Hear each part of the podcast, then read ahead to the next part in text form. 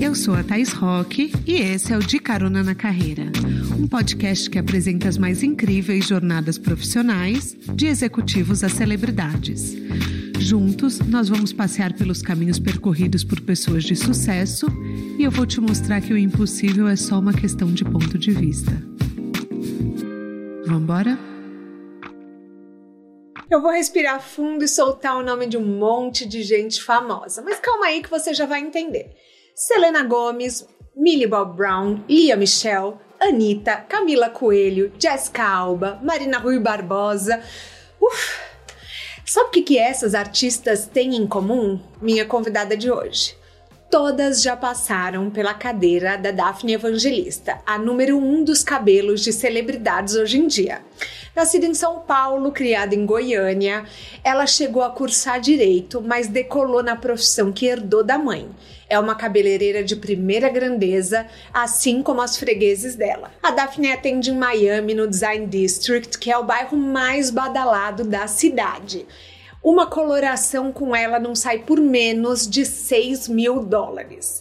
É uma das razões pelas quais ela fatura aproximadamente 2 milhões de dólares por ano. Ela também tem a Pitt Group, empresa dela que agencia profissionais de beleza.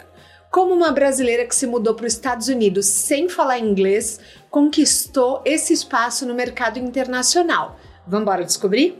Apertem os cintos que a estrada da Daphne já começou.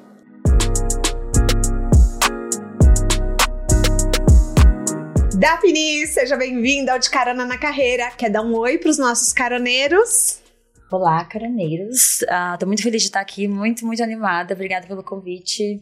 Eu quero dividir minha história com vocês hoje. Não, gente, eu vou começar com uma pergunta, porque assim, essa gata chega aqui montada na pluma, com um vestido babadeiro da Patibô, linda, toda perfeita. E eu vi uma entrevista sua, ou aliás, ontem, num talk da Patibô, você falou que muitas vezes você não acredita em você e dá uma olhada nessa mulher segura que tá aqui na minha frente.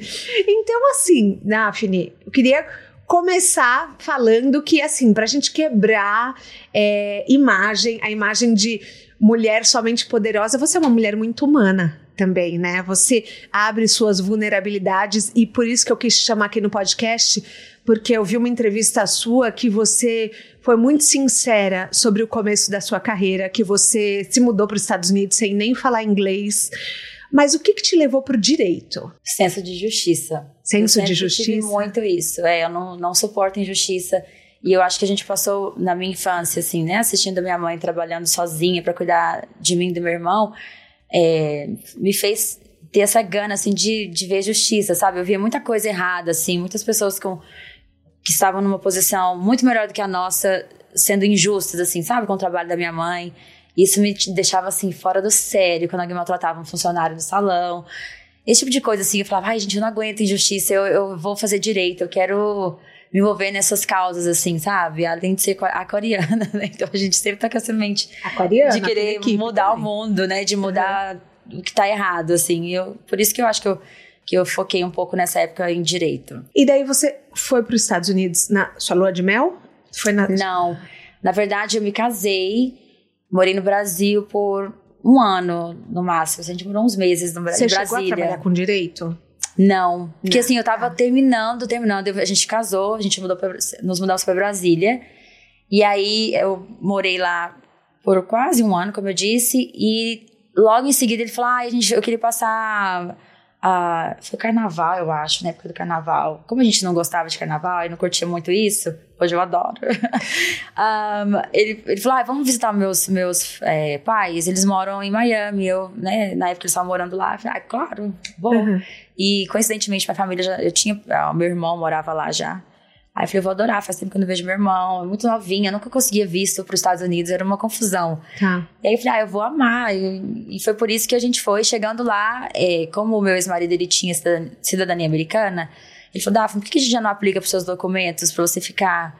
É, demora quatro meses só, né, para sair. Na época era muito mais rápido. Uhum. Daí eu decidi ficar é, em Miami nessa época quase morri do coração, era muito apegada à minha mãe. Eu ficava, ai, como eu vou ficar quatro vezes sem ver minha mãe? Foi uma Você nunca pensou em levá-la pra lá? Ela mora lá hoje. Ah, ela mora? É. Ah, tá. Mas isso foi bem no comecinho do meu casamento. Isso faz- fazem, sei lá, 14, 15 anos atrás, sabe? Daí eu falei, ah, eu vou sacrificar esse tempo e vai ser bom pra mim. E eu acabei ficando. E me adaptei muito rápido, assim, eu gostei muito. E não consegui fazer nada de direito, nunca consegui praticar, nunca consegui realmente trabalhar. Porque eu, eu imaginava que eu ia fazer isso quando eu me mudei pra Brasília e comecei a me envolver, né, nesse Uhum. mundo. Daí eu me desconectei totalmente e fui pra Miami. A vida dá muitas voltas e eu sempre acho que ela dá sinais. Uhum. Sinais do que a gente tem que fazer. E você tem uma mãe que é cabeleireira. Na sua infância, você já via sinais de que você tinha que fazer isso? Ou não? Não, eu Tá. não via, não enxergava dessa maneira. E, eu sempre ajudei, sempre fui uma filha assim, super dedicada, super boazinha com a minha mãe. Eu sempre ajudava muito, eu nunca dei trabalho assim de nada. E, e eu só via assim muito, muita dificuldade. Eu achava que era muito difícil assim aquela vida de salão. A gente trabalhava todos os sábados até 11 da noite. Então eu não tinha fim de semana, eu não tinha eu não tive adolescência, assim, de, ah, eu vou pra um show, eu vou curtir com as minhas amigas. Não existia isso. Era trabalho, trabalho e dedicação. E minha mãe contava comigo e eu- a gente era um time, assim, sabe? E eu sempre muito responsável. Acho que eu tenho uma alma meio velha, assim, sabe? Eu sempre Uhum. fui muito dedicada e lógica com as minhas decisões. Eu achava que se eu fosse pra festinha, pra coisinha, eu ia perder tempo, sabe? E eu queria construir uma coisa diferente.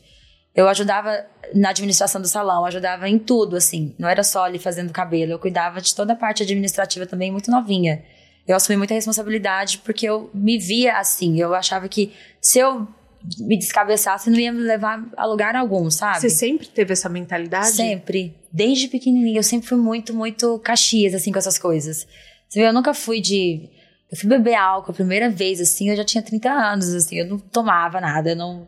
Nada, eu era super certinha com as minhas coisas. Uhum. E aí eu acho que isso me ajudou muito a ter disciplina, sabe? De, com o trabalho. Eu sempre fui muito disciplinada.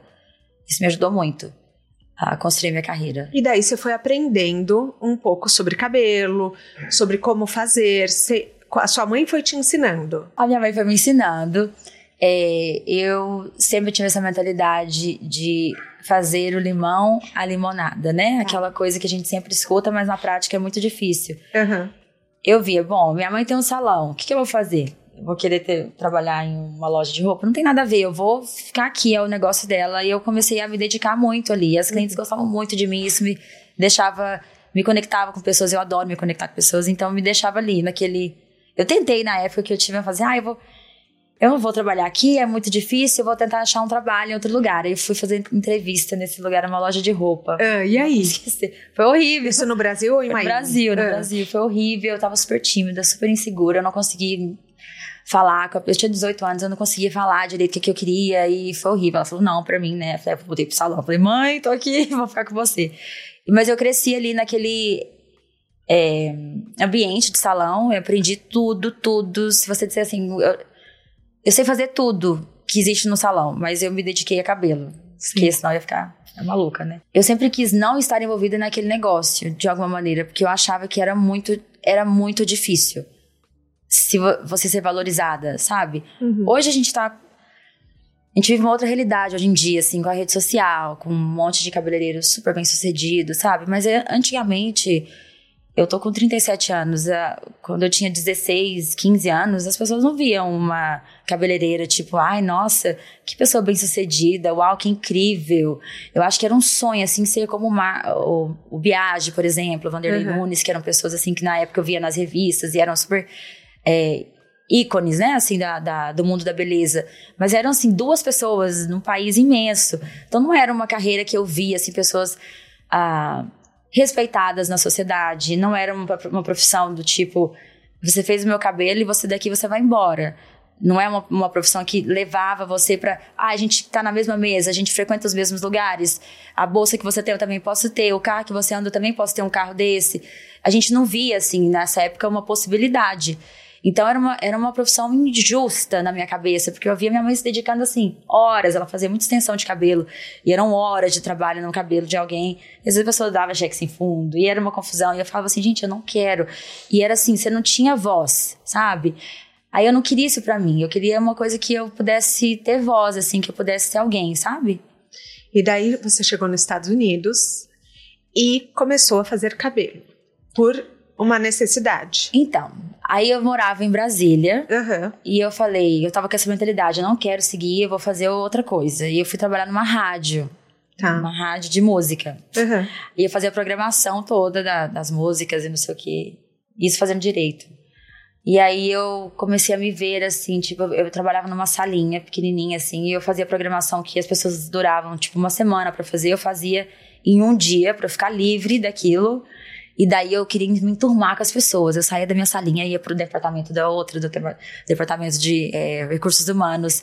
E eu juntava as meninas e eu queria falar do que, que tava usando, o que, que não tava usando. Eu queria dar opinião do cabelo de todo mundo. Eu falei, gente, sabe que eu gosto? Sabe que eu gosto disso?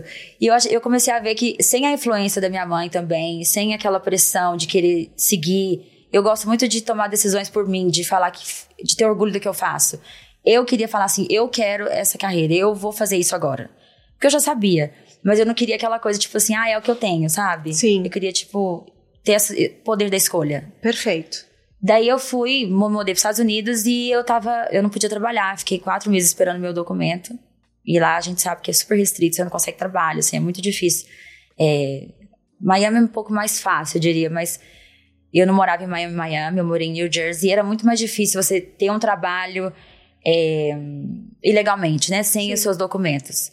Aí eu esperei esses quatro meses em casa, quase fiquei louca, eu tenho muita energia, eu redecorava minha casa todo dia. Aham. E aí eu consegui o meu primeiro trabalho. Depois desse- desses quatro meses, e foi um- em um salão.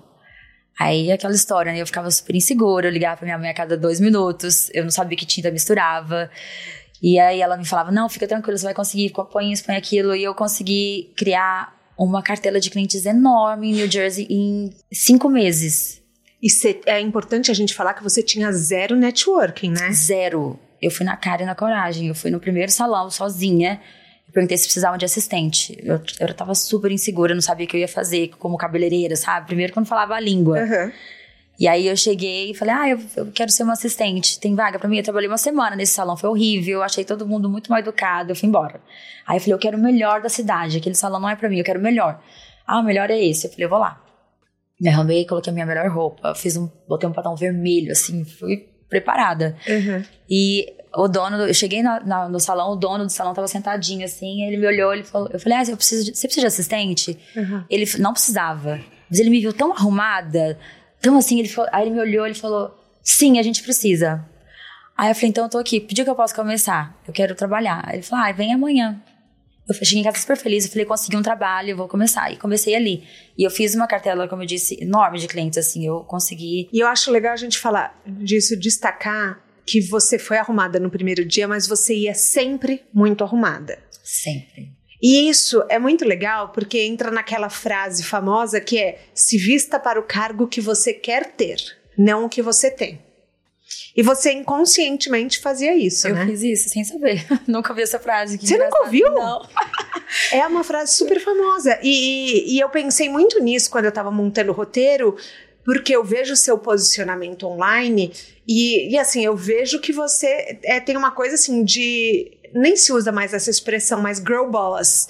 Que você é, é assim, você chega num lugar, você arrasa, você é a dona do pedaço, sabe? Sua energia tá ali. E é importante a gente falar que desde o começo você se posicionava assim, Eu né? sempre me posicionei assim. Eu sempre tive esse senso de justiça, como eu disse, quando minha mãe tinha um salão. eu E ela ficava até assim com medo de mim, porque ela falava, Daphne, não fala isso. Ela, a minha cliente não vai voltar. Eu falei, então ela não é pra você. Se ela, não, se ela não souber te tratar bem e te respeitar como profissional, você não tem que querer ela de volta, mãe. Uhum. E eu, e eu confrontei algumas pessoas, assim, com muito poder, assim. Eu falava, eu falava, por que você tá falando assim com ela? Ela tá cuidando de você. Eu acho, não acho legal isso. Então, eu sempre tive essa, essa determinação, assim, dentro de mim. É, muita insegurança, como eu disse também. É um mix, né, de coisas, assim. Mas, por fora, eu tava seguindo o barco, sabe? Querendo algo diferente pra mim. E eu consegui esse trabalho e foi, assim, incrível pra mim. Eu conheci muita gente que eu tenho contato até hoje. Isso fazem, fazem anos, isso fazem 15 anos, quase. Uhum. É, e foram, foi fruto de muita dedicação e eu diria fé, sabe? Assim, quando você acredita que alguma coisa vai dar certo, você faz, mesmo não vendo nada acontecendo de diferente. Era mais ou menos isso que eu vivia e eu vivo isso até hoje. Eu sempre acredito que vai acontecer alguma coisa, porque se eu tô movendo essa energia, se eu tô tomando uma atitude, fazendo algo diferente, alguma coisa vai ter que acontecer. Uhum. É físico isso, não tem jeito de não acontecer nada para alguém que se esforça, alguém que se dedica. Eu não acredito muito nesse é, discurso de falar, ah, eu faço tudo, eu me dedico tanto e não acontece nada para mim. Eu, alguma coisa tá errada, porque não é lógico isso, sabe? Sim. Então, na minha carreira foi muito isso, é muita dedicação, é muita muito esforço, é não desistir no primeiro, no primeiro erro. Já cometi vários erros, vários erros, assim, em cabelo, em relacionamento, já fiz coisa que não devia fazer, mas o negócio é não desistir. Todo, todos os probleminhas, assim, que chegam, eu sempre olho o que, que eu tenho que aprender com isso, por que, que isso aconteceu? A próxima eu vou fazer assim. Uhum. Aí eu já mudo pro próximo, sabe? Sim. É um aprendizado, a vida é assim, né? Cheia de, de oportunidades, eu diria. Em vez de olhar como problema, sabe? Sim, eu concordo. E, assim, voltando para o seu posicionamento, hoje as redes sociais são uma grande aliada. Uhum. Foi o que você falou. Hoje, o profissional da beleza se posiciona de uma forma diferente e tem chance de mostrar mais o trabalho, o estilo de vida. É, a gente tem aqui empreendedoras que nos seguem que não necessariamente trabalham na área da beleza, mas que querem passar uma mensagem. Que dica você daria para quem está começando para a questão de branding, que você faz tão bem? Em relação a branding, é você acreditar muito, muito na sua identidade. É não se moldar conforme o seu público espera que você seja, sabe? Assim, porque se essas pessoas querem que você seja algo, ela não é seu eles não são seu público mais. Eu acho que você acreditar, vestir aquilo e acreditar em você, para você fazer um brand é a melhor coisa que tem. Não tem uhum. outro caminho. Você tem que acreditar no que você é. Então, a Daphne, a Daphne sempre foi determinada, a Daphne sempre gostou de se arrumar muito, sempre gostou de vender essa beleza em mim. Eu sempre cheguei assim, eu quero inspirar as mulheres que estão à minha volta. Isso não foi fácil, continua, eu tenho muitos desafios ainda, muitos dentro desse, dessa indústria. É uma indústria muito masculina. É, você, os nomes que você tem aqui, por exemplo, de cabeleireiros famosos, assim, a maioria é um mercado muito masculino, são homens que dominam esse mercado donos de marcas, se você falar de produtos, de cabelos, donos, assim, homens. Então, eu meio que quebrei muita coisa, assim, porque a mulher, ela. Existe muita hipocrisia, às vezes, assim, tipo, a gente se apoia, a gente se ama, mas é muita competição. Você não pode ser melhor do que eu, você não pode ser mais bonita, você não pode ser mais legal. Então, é, é, tem essa competição demais entre mulheres.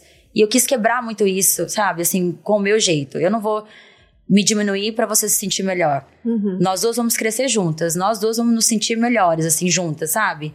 Eu não gosto muito desse conceito do tipo, ai, vai, vai mais simplesinha, eu já ouvi muito isso. Vai mais simplesinha, assim. É, porque de repente a cliente pode achar que você tá meio. Eu falei, mas por que ela vai achar isso? Se ela acha isso, ela não é meu público, sabe? Então eu acho que você montar, criar a sua identidade, sempre vai ter público para você, assim, né? E você acreditar e dar valor a esse público que acha tudo que você faz incrível. Sim. Entende? Se essa pessoa não tá achando, se alguém não tá achando, porque ela não é a sua tribo. Eu acredito muito assim, a minha tribo vai amar quem eu sou. Eles vão achar, achar o máximo. Então é, é mais ou menos isso. Para você brand, você mesma, você tem que acreditar na sua identidade, trabalhar nisso. Você viver quem você é, walk the talk, né? Exato. Que as pessoas falam nos Estados Unidos, que é andar, é, se movimentar de acordo com o que você fala. É, eu, eu, concordo muito nessa coerência. É, e eu vejo isso muito em você, na mensagem que você passa. Mas assim, vamos contar um pouco mais para os caroneiros. Por exemplo, hoje você faz cabelo de grandes celebridades. Só que depois que você ficou nesse salão por cinco anos, né? Você alugou três cadeiras em outro salão. Em e você ficou trabalhando com essas três cadeiras rotativas, porque lá nos Estados Unidos tem essa coisa de você alugar a cadeira, uhum. né, no salão. E como que você saltou disso para ter o seu próprio salão, para começar a se tornar uma referência? Eu me lembro que eu fiquei esses cinco anos nesse salão. Eu tava já assim, eu tinha muito cliente, muito cliente. E infelizmente a administração do salão não tava muito legal. A dona não estava nunca presente. E aí eu comecei a me sentir assim, deslocada. Eu falava que eu queria assistente, por exemplo. Você fala, ah, a gente não vai fazer isso por você. Falei, bom, eu vou para um lugar que eu sou valorizada, então, né? Uhum. Aí foi quando eu comecei a alugar cadeira no lugar. Eu aluguei uma, duas, três. Aí eu comecei a ver, tipo, tá caro, né? Eu acho que eu consigo fazer um, um espaço para mim com esse valor. O que acontecia? Eu tinha meu, meu jeito. Eu gostava de rede social naquela época. Eu fazia, na época, era muito Snapchat. Uhum. Instagram tava começando, assim. Não tinha muita coisa no Instagram. E eu fazia muito aqueles vídeos e eu falava demais. Era o tal do antes e depois, a foto, não sei o quê. Desde o comecinho eu fazia essa tal de foto antes e depois. Eu fazia um álbum, imprimia, fazia um álbumzinho de antes e depois, antes e depois. Para os meus clientes, na hora que elas estiverem sentadas, ver o que eu fazia. Legal. Uhum. Mas essa época era Snapchat. E o salão era, era assim: de 30 pessoas que passavam lá por dia, 20 eram clientes meus, sabe? Ah. E eu comecei a incomodar. Eu sentia que as pessoas olhavam, tipo assim, nossa, ela se acha. Nossa, quem ela pensa que ela é? Porque ela fica no telefone todo o tempo. E eu super calada, não respondia ninguém. Eu ficava sempre assim na minha, super quietinha, sorrindo pra todo mundo. E teve um dia que isso me estressou muito. Sabe quando vai enchendo o copo? Vai enchendo, Claro. vai enchendo. Aí um dia um dos cabeleireiros disse: Ai, você nem falou bom dia pra mim, eu só fica nesse telefone, não sei o quê. Eu falei, ai meu Deus, eu falei, hoje eu vou estourar. Aí foi quando eu decidi mudar de lugar, sabe? Eu falei, olha, o que eu faço com o meu telefone é um problema meu, você cuida do seu, eu cuido do meu. Uhum. Eu respeito você, você me respeita. E dentro de mim eu falei, gente, pra que, que eu tô passando por isso, né? Eu vou dar um. Vou mudar. E eu acho que aconteceu, como você falou, que a vida vai te mandando as mensagens. Uhum. Eu acho que a vida me deixou numa situação desconfortável ali pra eu me Pra achar. Se mover. É. E aí eu movi. E daí eu comecei a ver salas. Eu queria só uma salinha. Eu queria uma sala com as minhas três cadeirinhas ali e uma assistente e uma telefonista. Alguém pra ficar ali marcando. E a salinha virou um salão, né? Virou uma. Comecei no, no salão pequeno, que não era pequeno, mas foi o que eu achei na época e deu super certo. E daí, depois de quatro meses, eu, a, uma corretora ligou. Ela falou, Daphne, eu sei que você é super, né? Você quer crescer e tal, tem essa oportunidade, os seus vizinhos saíram. Você quer pegar esse lugar? Eu falei, sim.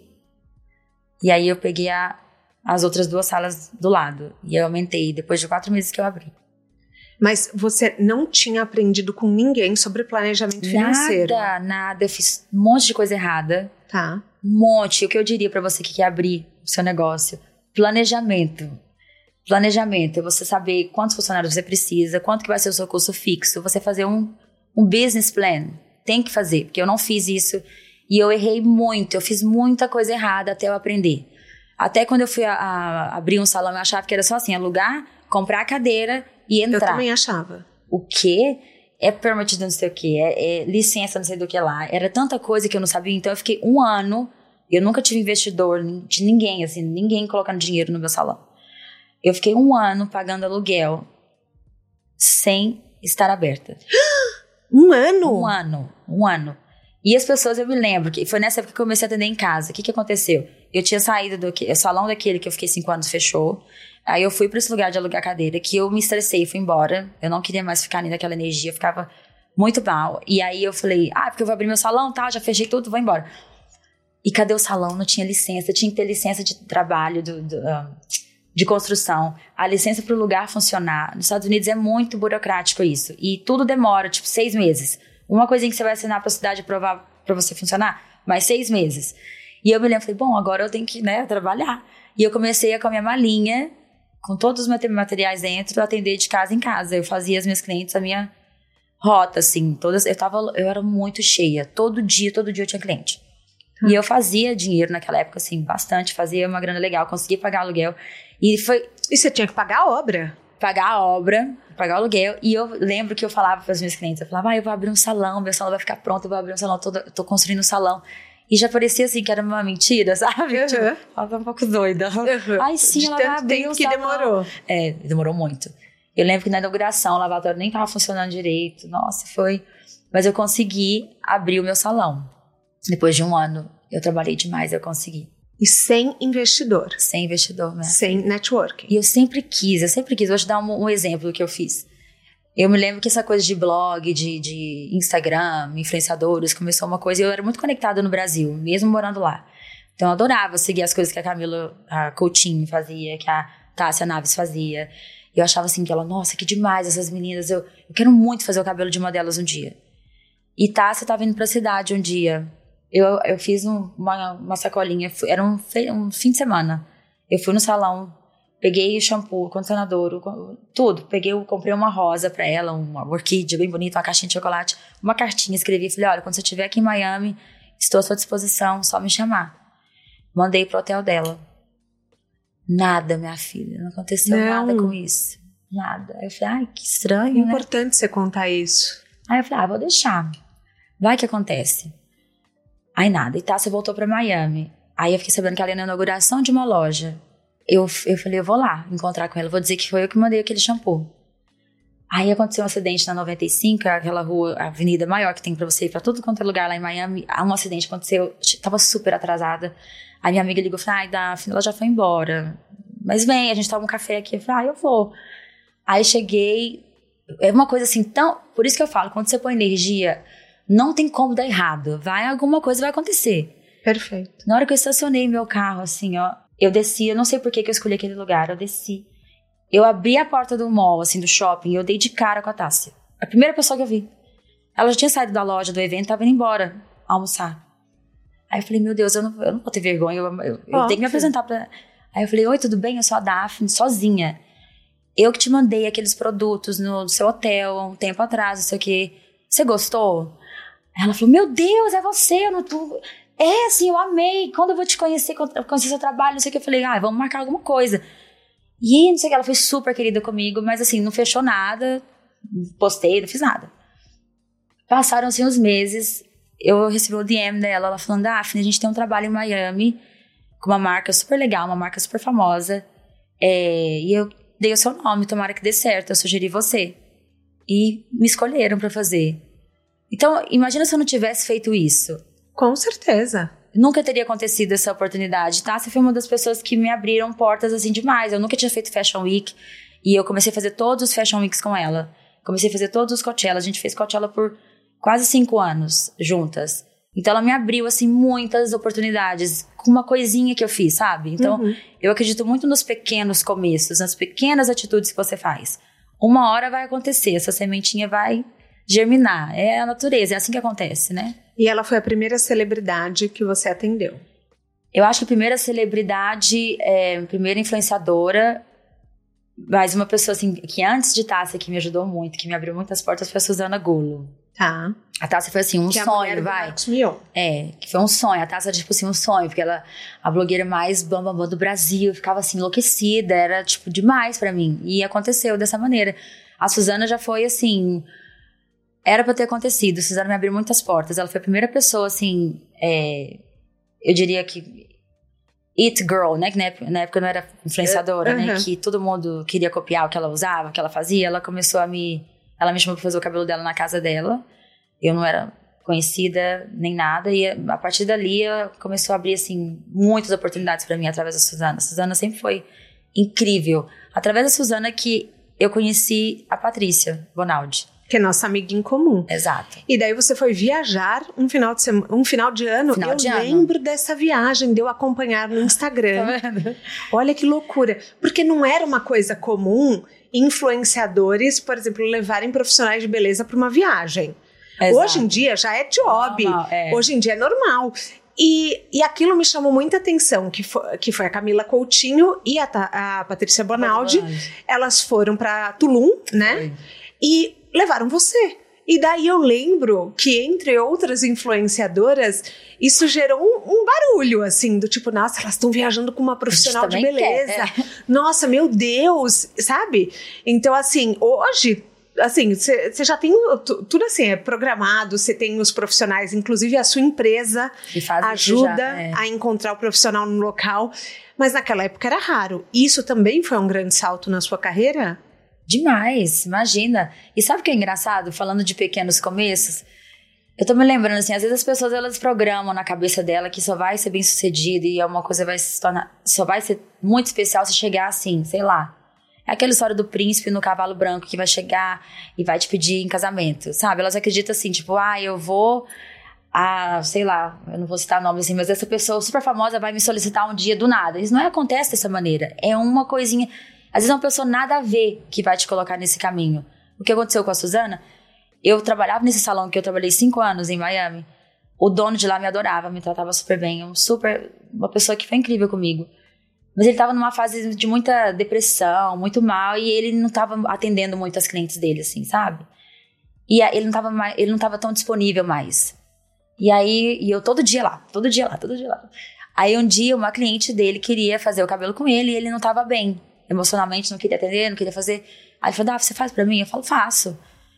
E essa pessoa, tudo que ela, que ninguém nunca propôs para ela, eu propus numa, numa, sentada, numa consulta. Falei, vamos colocar extensão? Ela tinha acabado de fazer cirurgia bariátrica. bariátrica. Ah, que eu fiz também. E é. ela queria mudar. E, e é uma cirurgia falava, que tem muita cabelo... queda de cabelo. Para quem muito. não sabe, cai muito cabelo. Uhum. Cai, e ela tava se sentindo muito. com a autoestima muito baixa, emagrecendo muito, e ela queria dar um up. Uhum. E eu falei, eu vendi tudo possível para deixar aquela mulher sexy. Eu falei, vamos botar extensão, vamos deixar esse cabelo dourado, tira esse cinzentado, te deixa apagado, vamos colocar dourado, vamos aumentar esse cabelo. O dono do salão chegou e falou: Uau, o que, que você fez no cabelo dela? Ela, ela tá maravilhosa. E ela começou a querer buscar só comigo. E essa pessoa cuidava, ela era uma dona de uma empresa de concierge em Miami. Ah, de concierge, ou seja, ela cuidava prestava se, presta serviços, me corrija Cuidava dos apartamentos, tipo, você ah, tem uma, tá. você tem um apartamento em Miami, você mora em São Paulo, ela que cuidava das compras, ela cuidava da limpeza, ela cuidava de tudo que você queria, dos seus pacotes, e ela cuidava do apartamento da Suzana. E aí Suzana um dia pediu, eu quero fazer o cabelo na minha casa, eu não quero sair, quem você me diga? Daphne. Aí eu fiz a Suzana. Então, assim, é isso que eu falo, de pouquinho em pouquinho. Suzana me apresentou pra Silvana Bertolucci, Silvana Bertolucci me marcou para essa viagem para fazer em Tulum. Então, assim, que dia que eu ia imaginar que uma coisinha dali, uma pessoa lá no salão ia me levar, sabe assim? Então. Você vê que você tem que ser excelente com todo com todo mundo. mundo. Né? Com todo mundo. Perfeito. Sabe? Eu acho que foi isso que me, que me trouxe para o lugar onde eu tô hoje. É, mas eu, eu acho que é muito legal a gente falar isso, porque às vezes a pessoa fica esperando que uma celebridade logo abra as portas. E, por exemplo, no seu caso, foi uma pessoa que estava querendo ser ouvida, que estava querendo cuidar da própria imagem, que tá, sabe? E, e, nesse lugar de vulnerabilidade, uma porta abre outra, uhum. né? E é uma questão muito de trabalho duro também. É, você estava ali disponível, você estava ali arrumada, quer dizer, isso não faz diferença no, no momento da pessoa, né? Mas você estava lá é, ouvindo, atenta, atenta às tendências. E então é, a gente tem que estar tá disponível pro trabalho, né? Sim, nossa, era assim. Eu só falava assim, minha filha, não tinha um não na minha, na minha boca. Era assim. Era domingo, de manhã, era o ano novo. Uhum. Pra passar com pessoas estranhas. Eu, olha, eu super quietinha, não bebia nada. Tava assim, fora do meu mundo. E eu falei, eu vou. Eu sempre gostei de, de provar, assim, de saber. Tipo, isso vai. Vamos ver como é que vai ser? Tem duas coisas. Ou eu vou detestar ou vai ser incrível. Então, assim, é, é, era só sim, eu não dizia não para nada. Hoje eu falo bando de não. Sim. Porque eu me coloquei nessa posição de hoje, eu, eu sei o que eu quero, sabe? Mas na época eu falava assim, eu preciso entender como é que funciona isso. O que depender de mim, eu vou conseguir, então vai ser sim. Então era assim, sábado, domingo, feriado, os piores horários. Ah, eu quero uma escova agora, nove da noite, que eu tenho um jantar, eu tô indo agora.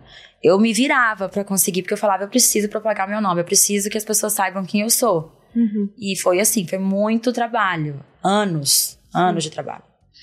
E você tinha um filho pequeno. Eu acho importante a gente falar isso. Então, assim, todo momento que você estava trabalhando, você não estava com ele. Como é sua rede de apoio? Hoje sua mãe mora lá? Bom, a minha rede de apoio, no comecinho eu me separei do, do, do pai do meu filho, o Noah tinha três anos. Então, assim, a gente tinha, eu tinha, Olha o que eu fazia no começo. Eu tive o Noah, o Noah tava. Eu fiquei dois meses sem trabalhar, porque eu precisava ter meu resguardo, eu fiz cesárea, e foi muito difícil o meu parto. É, então eu teve, tive esse tempo. Depois dos dois meses eu falei, eu quero começar, porque eu não quero perder minhas clientes que eu já construí, eu já tinha clientes. O que, que eu fazia? O meu ex-marido ele trabalhava até as quatro e eu atendia das quatro e meia, cinco horas, eu começava até as nove da noite. Então eu ficava o dia em casa com o Noah, eu não tinha babá. Uhum. Eu fui de babá depois de muitos anos. Aí eu atendia nesse horário, depois das 5 até as 9. Aí eu chegava em casa tipo umas 10 da noite, por aí. Que eu curtia o Noah o dia todo, aí depois o pai chegava, ficava com ele. Isso foram por três anos. E aí depois o Noah entrou pra escolinha, então a gente trabalhava durante o dia. Chegava em casa, eu já tinha babá me ajudando quando eu chegava mais tarde. A minha mãe foi morar lá, o Noah já tava quase com 5. Tá. E ela sempre me ajudava quando eu precisava dela também. Mas eu, eu, eu sempre consegui achar um ponto de equilíbrio nesse aspecto, sabe? E quando eu tô com o Noah, a gente tem um tempo muito de qualidade, assim. A gente tem.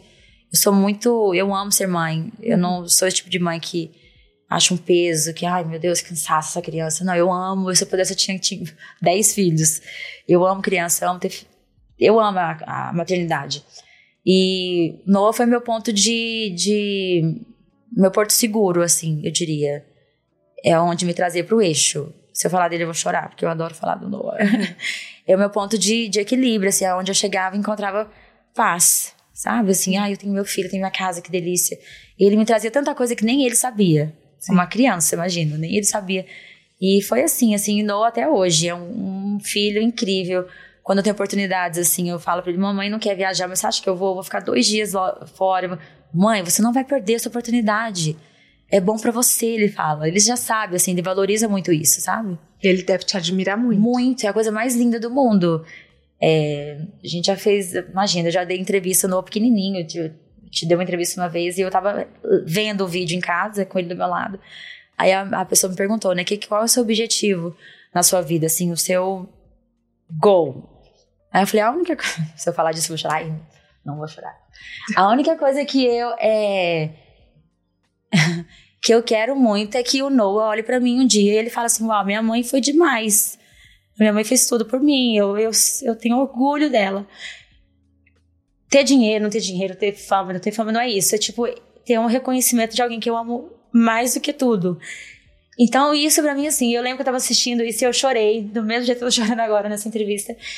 E ele tava do meu ladinho, ele era uma criancinha de 5 anos. Ele falou: Mamãe, I'm proud of you. Ele ah, falou. Então, assim, isso pra eu mim. Eu tenho orgulho de você. Eu sim. tenho orgulho de você. Isso pra mim eu já falei: Meu Deus, é tudo que eu quero.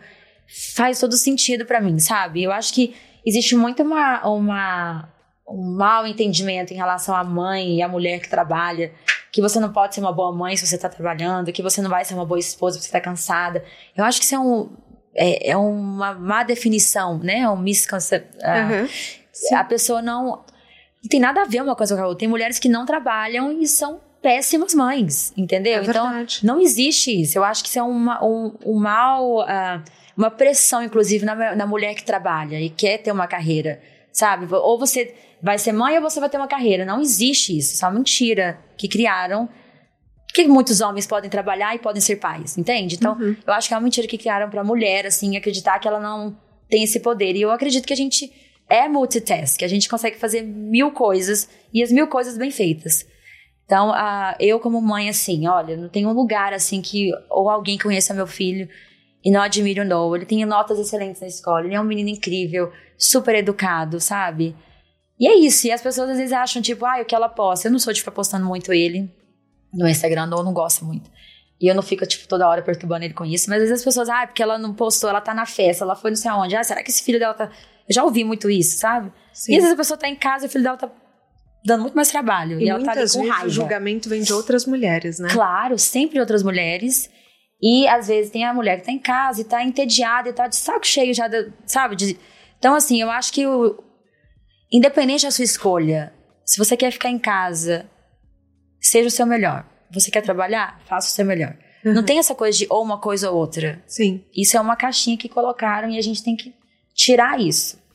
Entende? Depois uhum. coloca a responsabilidade, sabe em quem? No filho. Porque quando você. Eu dediquei a minha vida, eu dei meu tudo por você, agora você tem que sacrificar a sua fase adulta por mim. Não funciona assim.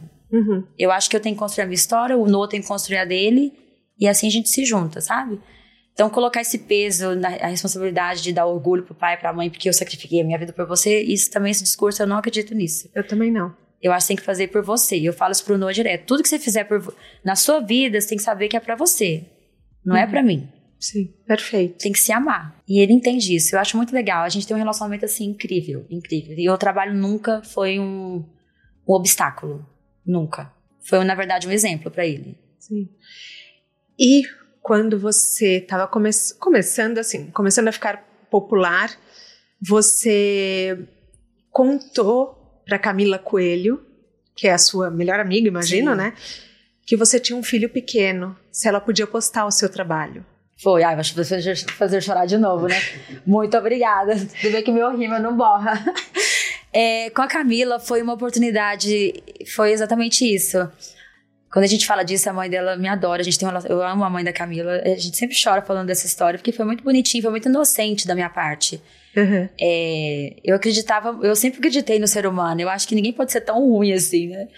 Um, e eu pensava, bom, o não eu já tenho. se Camila me dizer, falar não pra mim, eu não posso ficar chateada com ela, porque it's ok, eu, né, é, faz parte.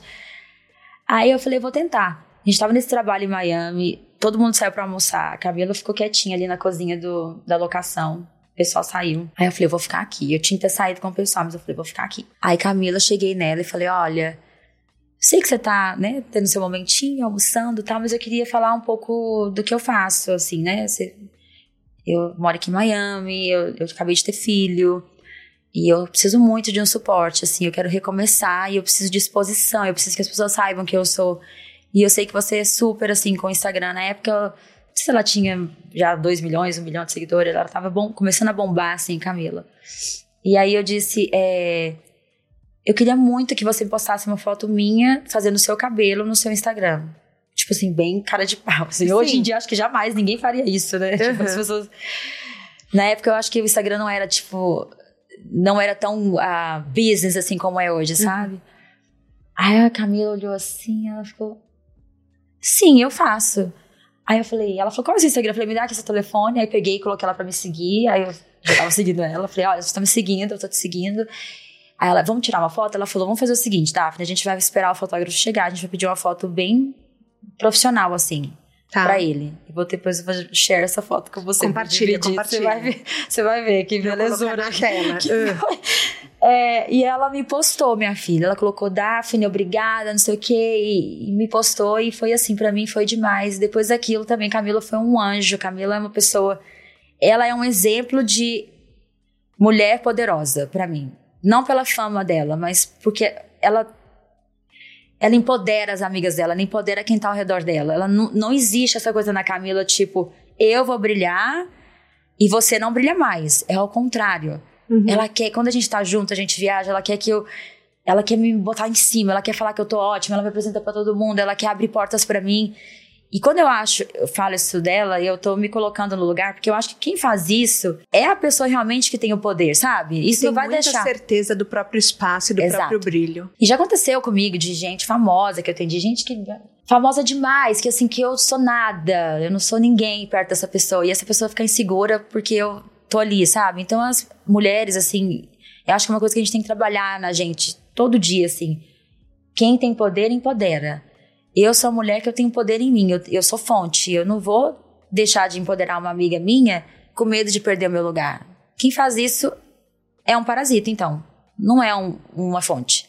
Então, assim, parasita, você vai achar sempre alguém para você sugar. Fonte vai ser sempre fonte. Então, sua, sua fonte não vai deixar de minar água, energia e coisa boa porque alguém tirou de você. Uhum. Camila nunca vai deixar de ser Camila porque ela me ajudou, você entende? Então eu acho que é por aí. A Camila foi uma pessoa, ela é, ela, onde ela, o que ela pode fazer para me ajudar e me abrir portas, ela faz. Ela é. Ela e a Patrícia, né? São mulheres assim que eu tenho admiração, carinho, respeito assim extremo. Mas é importante a gente falar que quando as portas se abrem, você estava lá trabalhando. Exato. Então, assim, é, quando as portas se abriram, é, você estava disponível. Quando a Camila te divulgou, você estava lá. Então, não é só a Camila, não. não é só a Patrícia. Então, a gente encontra uma mulher muito trabalhadora também. Então, te, tem isso, né?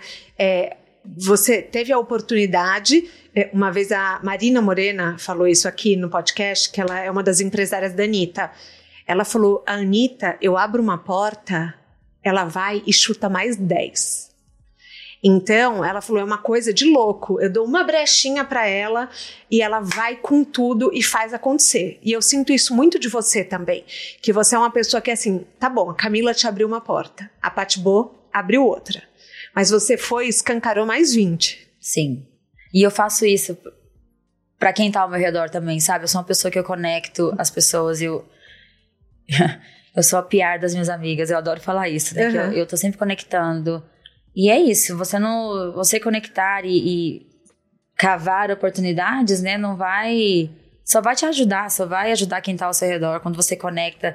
Eu adoro fazer isso e eu vejo muito resultado, sabe, dessas coisas assim que a gente quando, quando você coloca alguém com a outra pessoa e essa pessoa fecha um business e aí sempre volta para você uma coisa melhor, uma coisa, sabe, mas uhum é aquilo, é o, plant, é, é, o plantio. Eu acho que tudo isso faz parte. A gente, a, às vezes, quer uma receita mágica, assim, tipo, ah, a gente quer que alguém chegue, um, um PR vai chegar na sua porta e vai dizer, olha, eu vou te apresentar pra Madonna, eu vou te apresentar pra é, Gisele, eu vou te apresentar pra todas as celebridades, você vai fazer o cabelo delas agora. Não é assim. Uhum. Não existe essa receita mágica. A receita mágica é você arregaçar as mangas mesmo e ir atrás dos seus sonhos. Essa é a receita mágica, Uhum. né? Você é tão PR das suas amigas que você abriu uma empresa em que você dá espaço para outros profissionais da beleza. Você tem tanta certeza do seu lugar no mercado que você disponibiliza trabalho para muita gente. E eu acho isso muito legal. É, se pronuncia pitch? Pitch. Pitch Group. Aham. Explica um pouco do negócio pra gente. Então, o Pitch Group nasceu ah, depois de muitos anos, assim, de, me de conexão com pessoas. né? Eu conheço muita gente ah, por causa do salão. E no salão é, é uma coisa minha, assim, eu não acredito que... Bom, eu fiz o seu cabelo, por exemplo. E cabeleireiro tem muita essa coisa de ciúme, de competição, de não gostar do outro que faz cabelo. Sim. Eu acho isso uma bobeira. Eu não sei se eu posso falar palavra, mas é uma babaquice tamanha. Sabe por quê? Porque você, eu sou eu. Eu tenho o meu jeito. Eu sou uma cliente agora. Vamos dizer que eu sou a cliente. Eu gosto do jeito que o fulano faz a escova. Não quer dizer que o outro que eu, que eu posso sentar na cadeira dele faça pior ou melhor. São de estilos diferentes. Uhum. O meu estilo, o jeito que eu trabalho, a minha personalidade, a minha conversa com o cliente, o meu, a minha conexão é única. E se você for em outros 200 lugares, não vai mudar quem eu sou. E eu não posso desrespeitar a sua escolha. Eu sempre falei no meu salão, você nunca faz um cliente se sentir desconfortável porque ele escolheu, ele escolheu, sentar em outra cadeira. Não é o seu papel, o seu papel é receber. Não, não aceito falar mal de trabalho de ninguém. Ah, essas luzes estão manchadas, esse cabelo tá feio. Que é uma coisa feia, um, é um mau hábito de cabeleireiro. E eu treino meu time assim, jamais, isso não existe. Então o que aconteceu? Eu, quando comecei a sair um pouquinho de cena, trabalhar mais com rede social, trabalhar mais na minha marca, comecei a crescer o meu nome mais, eu disse, eu não posso ficar todo dia atrás de uma cadeira fazendo cabelo, porque eu não vou conseguir fazer o que eu quero. Então eu falei, você faria como eu, com essa pessoa do meu salão? Eu adoro o trabalho dele, ele é incrível, ele tá treinado por mim, ele é maravilhoso. Sim, eu não tinha esse ciúme, ai, tudo meu, tudo meu, meus clientes.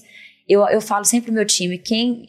E às vezes eles riem de mim quando eu falo isso. Você, quem divide, está multiplicando. E vocês têm que entender isso. Se você divide algo seu, você está multiplicando. São várias pessoas trabalhando e vai aparecer mais. Porque isso te faz grande, te faz, tipo, eu tenho poder, eu vou dar e vai chegar mais para mim. E foi o que eu fiz no salão. Eu comecei com essa cultura no salão, de dividir, de, dar às minhas clientes mesmo assim, faz, pode fazer, não tem problema. Elas sempre vão voltar a fazer comigo. Não, não existe esse, esse dentro de mim, esse ciúme, sabe? E aí, o que come- começou a acontecer? Eu tava muito fazendo essa coisa de social media, muito ocupada. Salão funcionando sozinho. É, e meu telefone não parava. Meu telefone não para. Daphne, eu tô aqui em Paris. Daphne, eu tô aqui em Nova York. Você conhece o cabeleireiro? Eu tenho um casamento. Eu tenho, eu, eu sim, fulano, Beltrano. E eu não tinha ciúme de indicar pra ninguém. Mas eu falei, bom, eu vou monetarizar isso. Porque eu tô fazendo... Tá tomando muito do meu tempo. Eu conheço todo mundo. Eu tenho um relacionamento com esses profissionais.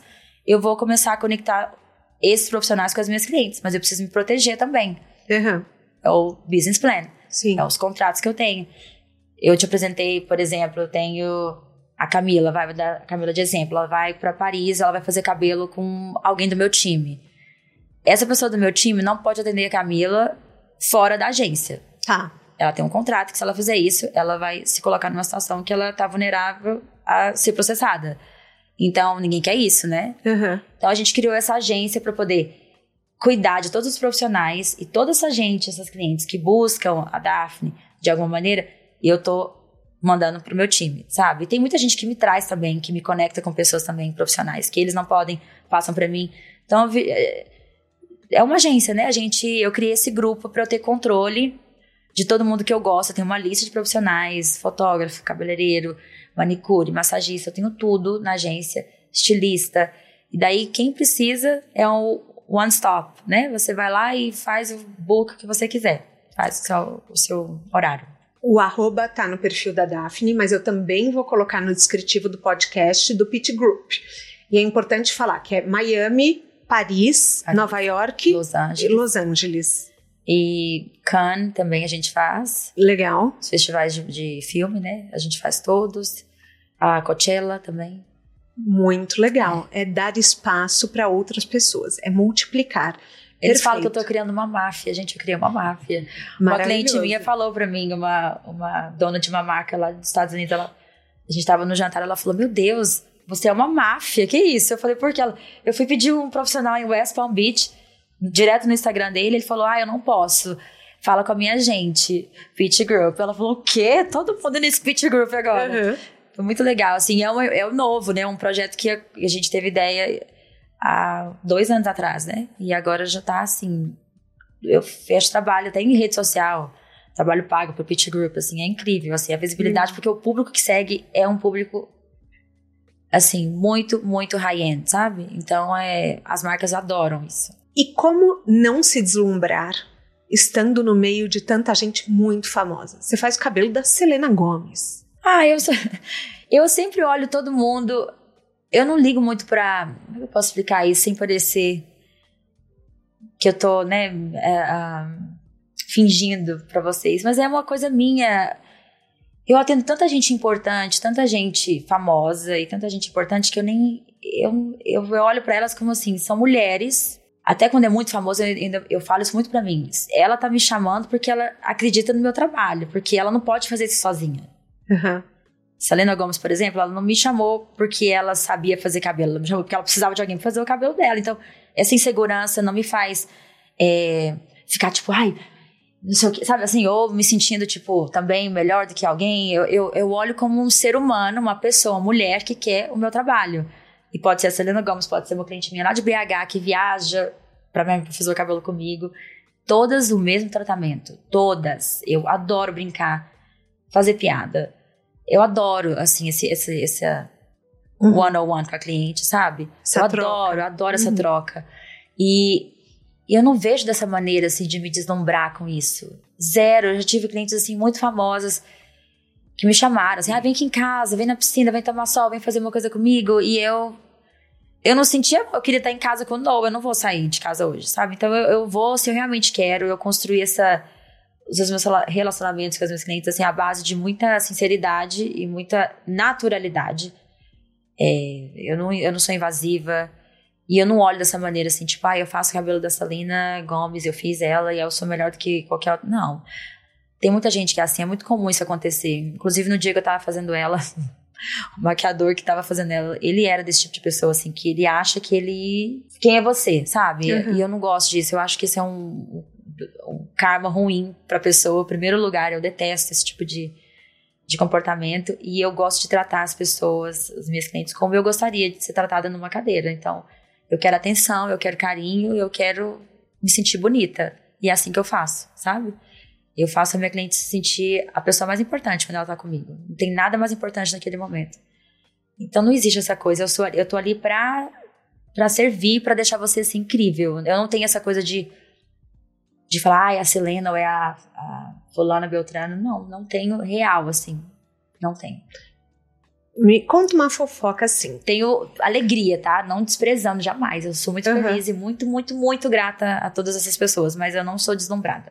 Quem foi a pessoa que você atendeu que te deixou um pouco nervosa?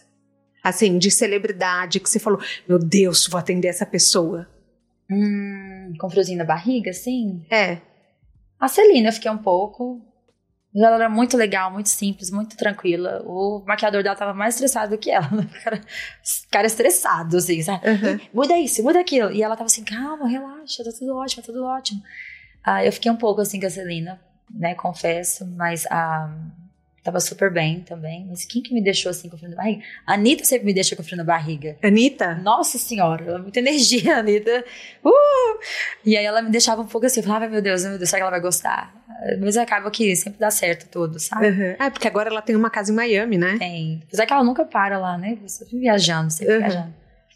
Mas algumas pessoas eu, eu, eu tava fazendo, não é nem o frio na barriga, é uma sensação do tipo, meu Deus, eu tô com essa pessoa, como isso, sabe? Uhum. Tipo, a Thalia, por exemplo, eu assistia Maria do Bairro a minha vida inteira, em Goiânia. Quem diria que eu ia estar com a Thalia me mandando mensagem, sabe? Nossa, a Thalia babado? É babado. E ela me manda, ontem mesmo ela mandou mensagem que eu postei uns cookies no meu Instagram do, do Fazano e ela. Ai, eu quero, que isso que você tá comendo? Então, assim, Pra mim, eu, até hoje eu fico deslumbrada com ela, mas falo normal, sabe assim? Não tem, ah, eu não sou puxar saco de ninguém, eu odeio isso. Uhum. Mas a, é incrível para mim. Às vezes eu me olho assim, eu me ponho de fora e falo, uau, que incrível isso, né? Igual a Antonella também, a, a esposa do Messi, de me mandar mensagem, pedir. Ela faz com a agência, né? Ela cuida, eu cuido do cabelo dela em Miami e ela sempre pede pra a maquiadora, a pessoa que faz a unha da agência. E eu acho isso, eu acho isso legal, assim, eu acho isso, tipo, fruto, sabe, de tudo que eu plantei ali no passado. Hoje é uma coisa natural na minha vida. Uhum. É uma coisa que acontece. Meu telefone, se você olhar ali, tem um monte de mensagem de gente super famosa. E eu trato todo mundo com muito carinho. Todas as minhas clientes, as anônimas, as não anônimas, assim, eu tenho Você carinho. atende também não celebridades? Claro, eu adoro. Essa semana eu atendi uma que eu amo, que eu te falei de BH. Uhum. Amo a Lilian, a Lilian. Lilian, eu te amo. Ela não é famosa, não tem nada de famosa. E eu adoro trocar energia com ela e ali fazer o cabelo dela. Eu acho muito legal isso. Eu, eu curto muito meu trabalho. Eu gosto muito de trazer. Essa é uma cultura minha e a cultura do salão. Ninguém sai daqui pior do que chegou. Todo mundo tem que sair daqui mais feliz. Perfeito. Por alguma razão. Se você passou na minha cadeira ou na minha vida, você nunca vai sair daqui pior. Sempre melhor. Amém. Vamos falar suas redes sociais, onde a gente te encontra, onde você tá? O meu Instagram, Daphne Evangelista. É, a Daphne Underline é, Evangelista. Evangelista. Uh, tem o, o do, a, da agência, né, que é o Peach Group. E tem a do salão, que é Daphne Beauty Lounge. Que é o Instagram nosso, salão. O que, que é sucesso para você? É você, é você ser feliz durante o processo. Isso é ser sucesso para mim.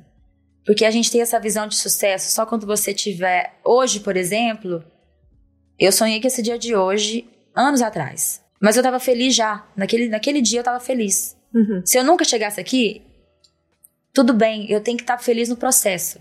Porque senão a vida da gente vai passando, vai passando e não volta, né? O tempo não vai voltando, vai indo pra frente, vai avançando.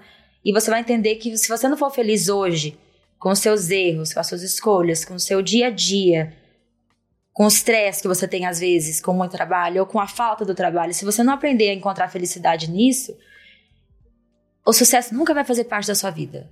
Hum. É igual hoje. Hoje eu tenho outros objetivos, eu tenho outras sedes, eu tenho outras vontades.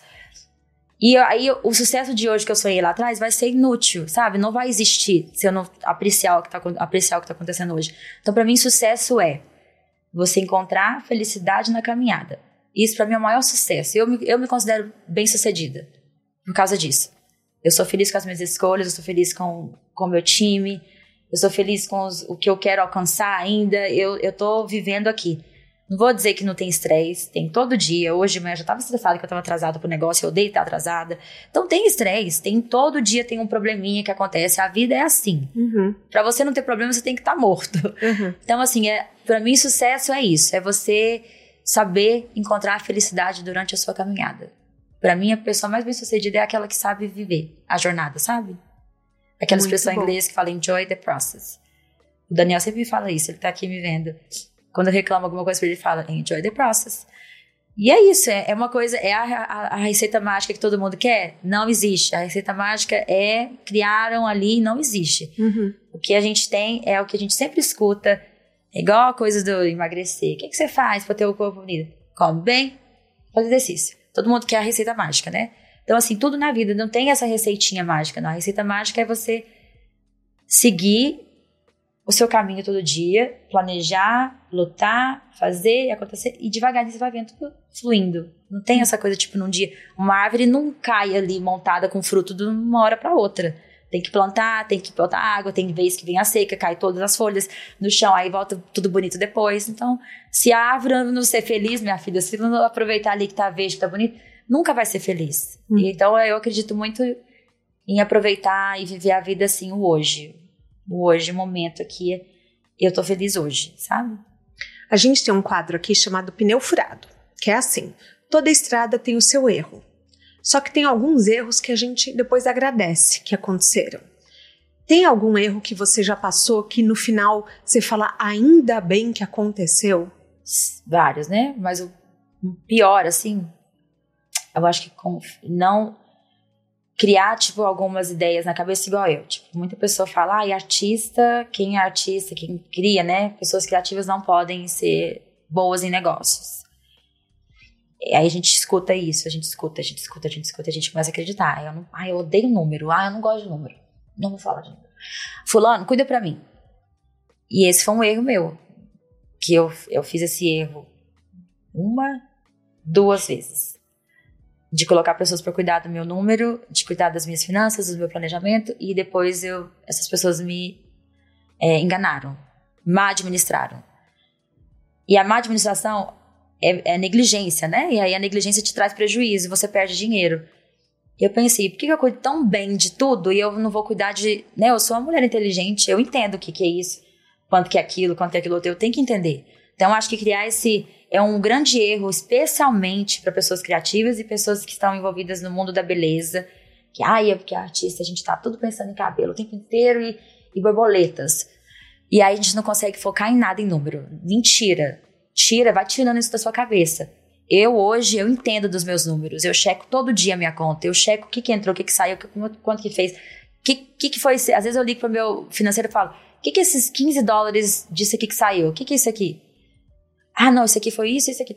Antes eu tava nem aí. E, ó, as pessoas se aproveitam disso. Então, se você não cuidar das suas finanças, hoje, um arrependimento que eu tenho, que não foi assim uma situação, foram duas quase que iguais. Assim, sabe? Só mudou de personagem. Uhum.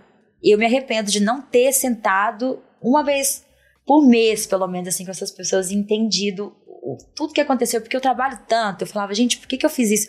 Eu trabalhei tanto, é falta de amor com o meu trabalho isso. Porque a gente trabalha com o objetivo de ganhar dinheiro e ter uma vida legal. E eu não estava tendo essa consciência. Ah, eu estou fazendo arte, não sei o que, daqui a pouco eu meu dinheiro.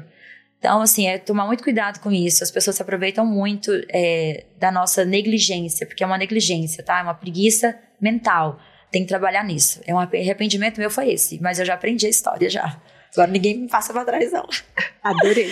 Na sua mala de viagem, um livro, um filme, uma dica que você queira dar, um documentário, um TED Talk que, que tenha mudado sua vida, não precisa ser sobre carreira.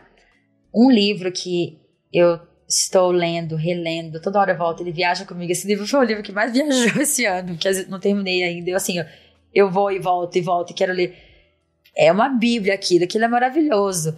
Ele chama Tribes, que ah. ele é tribo, né? Ele ensina muita coisa para para vida, assim, em geral, vida do empreendedor, mas assim, uma vida em geral, assim, a como liderar e não mas não é tão, não é uma coisa boba, assim, tipo, ai, como você vai ser um boss, né? Um chefe, não é isso. Não é um livro que ele te ensina, assim, até dentro de casa. Se você não trabalha, se você ler esse livro, você vai liderar a sua casa de uma maneira mais organizada, melhor. Eu amo esse livro e eu recomendo demais. Tribes. Ele anda comigo para todos os lugares. Vou deixar o link no descritivo do podcast.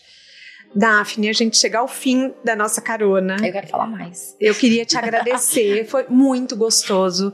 Assim, eu, eu já sabia do seu talento, já sabia, assim, que ah, você é conhecida, que seu nome é forte, mas eu não tinha ideia o quão humana você é. E eu queria te agradecer por, além assim de você se dispor, vir aqui é, você abrir seu coração, você falar com honestidade e isso é muito importante, faz toda a diferença no podcast. Obrigada. Obrigada a você. Me, me chama de novo quando eu vir para o Brasil, eu quero falar mais. Pode deixar.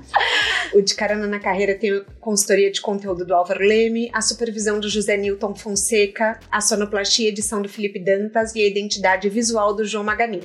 Todas as dicas que a gente abordou aqui estão no descritivo do podcast na plataforma que você nos escuta. Bora lá no Instagram falar mais sobre o episódio de hoje. A gente volta na próxima semana com mais um de Carona na Carreira. Um beijo grande. Passou rápido, né?